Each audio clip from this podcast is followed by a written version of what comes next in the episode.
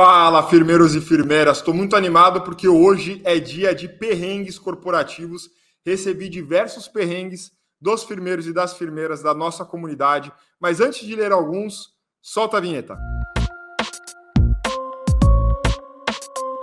Boa, galera. Bora lá que a gente tem diversos perrengues aqui. Tô com o celular na mão que eu vou ler direto da fonte. Vocês sabem que aqui a gente nunca vai expor quem trouxe o perrengue, o dilema, a treta, enfim, e também não vai expor empresas. Então fiquem tranquilos. O nosso objetivo aqui é sempre discutir o tema, entender o que está por trás de alguns temas e dar visibilidade, dar luz aqui a temas que muitas vezes estão por debaixo do tapete.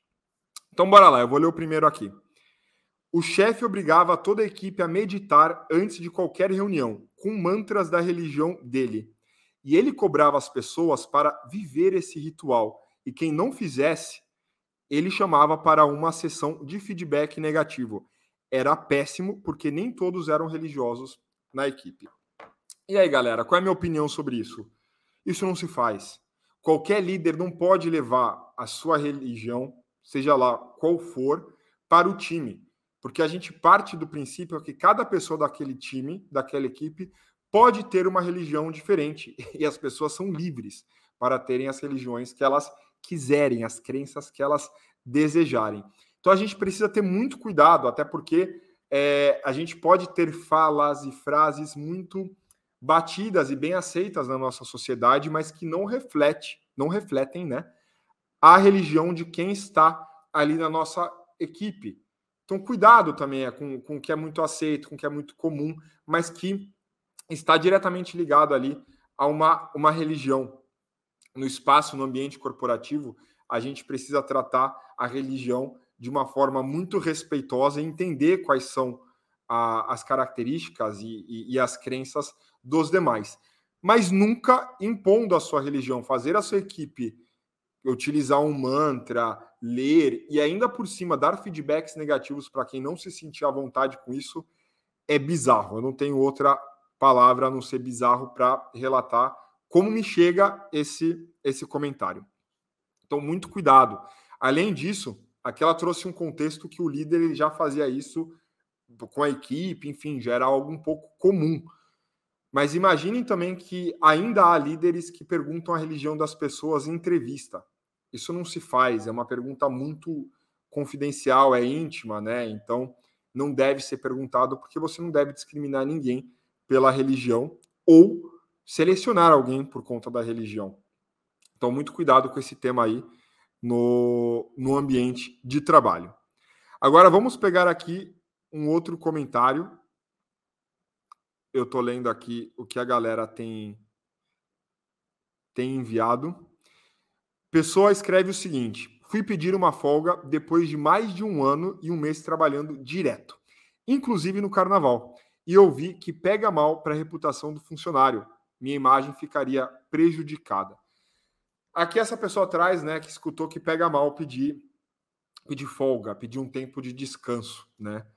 É, eu acho bastante importante que a liderança tenha essa visão de que quando a pessoa está pedindo um dia de folga ou, ou ela está trazendo né, essa, essa solicitação é porque é importante para ela ou porque ela precisa descansar, porque ela está planejando viagem, o papel do líder nesse contexto é buscar, claro, se é possível, né? Se é possível por uma questão de demanda, de trabalho, tudo mais. Primeiro, entender qual é a possibilidade, se faz sentido e se fizer sentido, organizar, planejar, planejar a equipe, fazer um remanejamento, negociar com a galera. Galera, olha, a gente fez uma divisão aqui, né, de, de feriados, de quem cobre quem e tal, e dessa vez fulana ou Beltrano gostaria muito de folgar, considerando que na, na é, no último feriado ele ou ela trabalhou. Então é muito simples de fazer isso. Às vezes, numa planilha de Excel, com os nomes das pessoas, as folgas, um rodízio, isso já atende. E você vai ser um líder ou uma líder muito mais uh, queridão, queridona, se você conseguir fazer com que as pessoas aproveitem esses períodos de descanso e produzam também. Elas vão produzir muito mais felizes. Você não quer pessoas em emendas de feriados no trabalho com aquela cara de bode, fazendo nada, porque é isso que a galera faz, nada. Elas estão de bode, elas estão sem vontade de fazer. Algumas pessoas organizam ali plan... as pastas na rede e tal. Mas no fim do dia é sempre mais difícil, é pesado, né? Emenda de feriado. Então o rodízio é sempre melhor. A galera que tiver que dar um gás nas demandas vai dar um gás, um grupinho pequeno. Quem tiver que folgar, vai folgar, né? Então, eu acho que ter essa, essa flexibilidade de discutir folga e tal é, é super importante.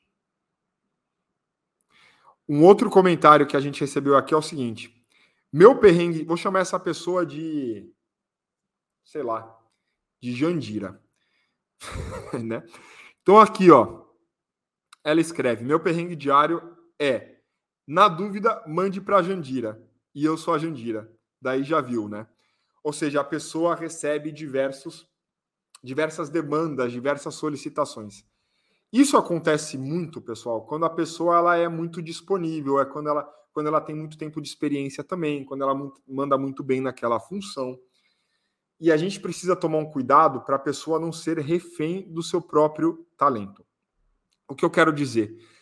Tem muita gente que manda muito bem no trabalho mesmo, seja na sua função, no dia a dia, na rotina e tal. E aí essa pessoa vira aquele dona da área, né? Ah, manda para fulana, manda para ciclano e tal. Aquelas pessoas que têm resposta na ponta da língua, sabe a rota de tudo na rede, é, sabe o material de apoio, enfim, que ajuda todo mundo. Mas essa pessoa no final do dia às vezes não consegue realizar as próprias atividades, porque tem sempre gente ali, tipo notificação de celular que vai pipocando ali, você não sabe como lidar mais. Essa pessoa não consegue desenvolver as suas atividades, ficar sempre ali é, refém das necessidades dos, dos, demais.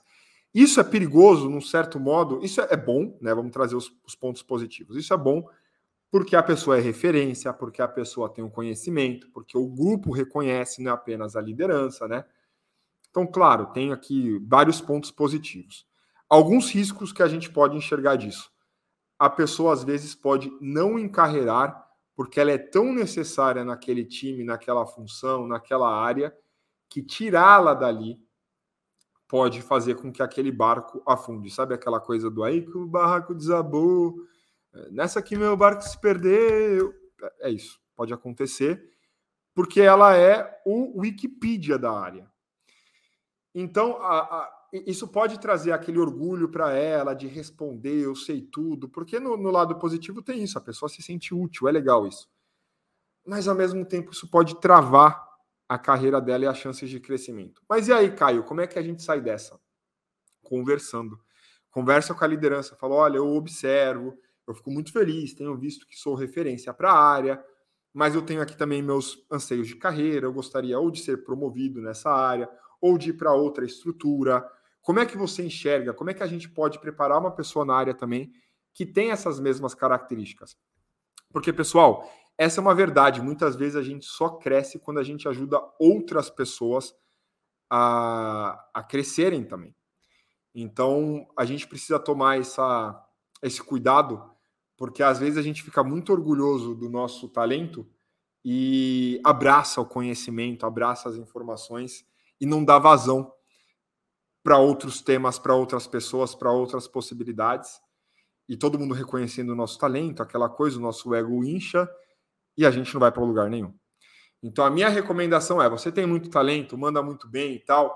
Legal, perfeito. Cobre o seu reconhecimento pelo seu talento, que é importante, e prepare outras pessoas para assumirem essa função para que você também consiga viver outras experiências. Beleza? Gostei muito dos perrengues que chegaram aqui, acho que trazem ideias para a gente oxigenar a mente e pensar em várias uh, alternativas de como sair desses perrengues. Fiquem à vontade para escrever. Eu gosto muito de receber os comentários de vocês, os perrengues, os dilemas. Esse quadro é para isso também. Então, sempre que vocês tiverem algo para escrever, mandem para a gente, que a gente fica contente de ler e trazer aqui para a galera para ampliar essa reflexão. Espero que vocês tenham gostado do episódio de hoje. Como vocês sabem, a gente está ah, com esse episódio, né, com os episódios de podcast em várias plataformas de podcast. E além disso, no Spotify, além de escutar, você pode ver também. Você pode ver o episódio. e você pode ver também no YouTube. Então, para quem gosta, né, às vezes no fim do dia do trabalho, ver um vídeo legal, mais leve, que te leve para algumas reflexões interessantes, ou até mesmo colocar na Smart TV enquanto toma um cafezinho, dá aquele break no trabalho. Esse é o nosso convite para você. E é assim que a gente imagina você também consumindo os conteúdos do Lá na Firma quando a gente fala de podcast e de vídeo. Beleza? Espero que vocês tenham gostado. Não deixem de avaliar nas plataformas e recomendar para a galera da área de vocês. Tá joia? Brigadão. Best regards.